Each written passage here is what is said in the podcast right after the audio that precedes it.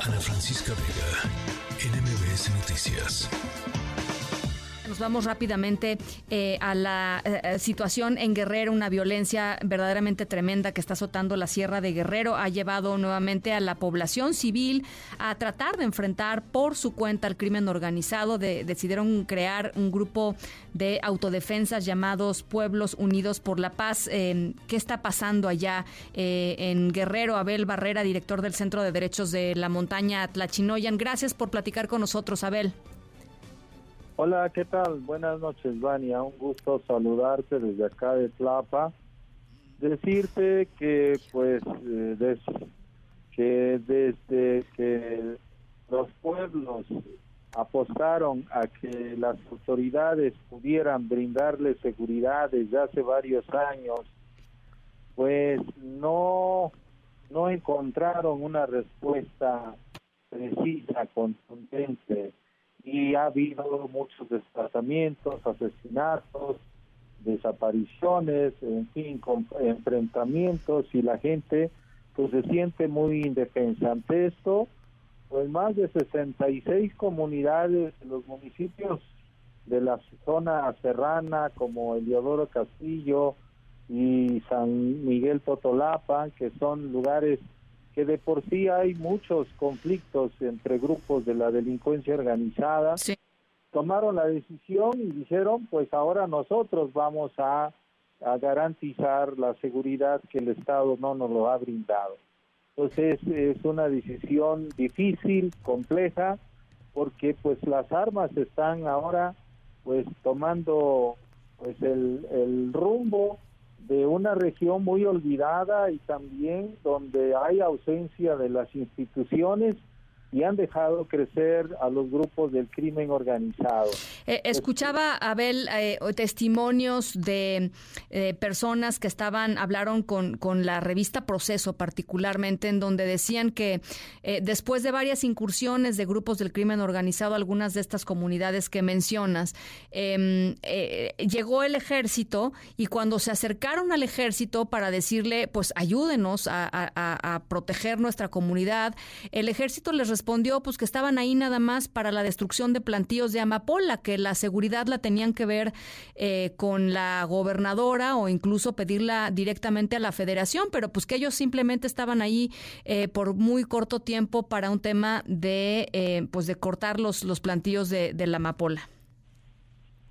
Precisamente porque las incursiones que ha tenido el ejército son momentáneas, son esporádicas, son precisamente para cumplir el plan de, de pues de abatir el pues la siembra de nervantes eh, no llegan expresamente para proteger a la población. Esto es una práctica sistemática que ha frustrado a, las poblaciones porque precisamente la gente tiene la esperanza de que la llegada de elementos militares realmente sea como el bastión que proteja a la población, pero ellos nunca se quedan porque estamos hablando de que son grupos que llegan y que tienen que regresarse.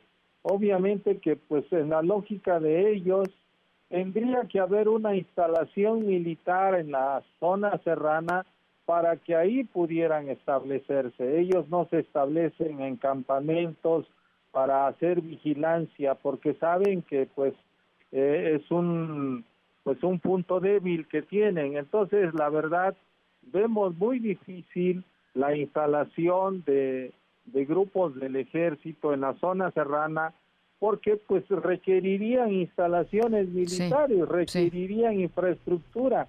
Y pues si no hay ni escuelas, no hay ni clínicas, no hay caminos, pues es complicado. Entonces la gente se queda indefensa y por eso pues ya vio que el camino de, del, de la pues de la protección por parte del Estado pues está cancelado porque eh, en verdad así como nos comentas Ana Francisca pues eh, eh, la gente los la gente se frustra y dice bueno pensamos que venían en nuestro auxilio no pues vienen a, a otros operativos y la verdad pues la gente no encuentra en las instituciones de seguridad, tanto del Estado y la Federación, es la protección para, para su, pues su, su seguridad. Sí.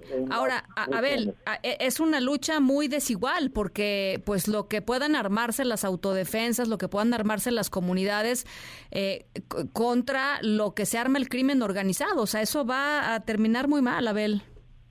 Sí, pues imagínate, el crimen organizado está muy bien aperfechado, eh, usa drones para poder eh, afectar a, a los adversarios y bueno, manda también estos artefactos a las mismas comunidades eh, y la gente queda totalmente inerme. Bueno, ahora son las armas de la comunidad, las armas del pueblo, que son armas rudimentarias y pues sí, es una lucha desigual, ¿no? Es una lucha que puede generar más violencia o que está generando más violencia, aunque pues la gente se arma de valor, eh, obviamente le, pues, le apuesta a que acuerpados en, en una gran organización de pueblos que, que luchan por la seguridad y la paz puedan por lo menos replegar al crimen, pues proteger su territorio, eh, proteger a la población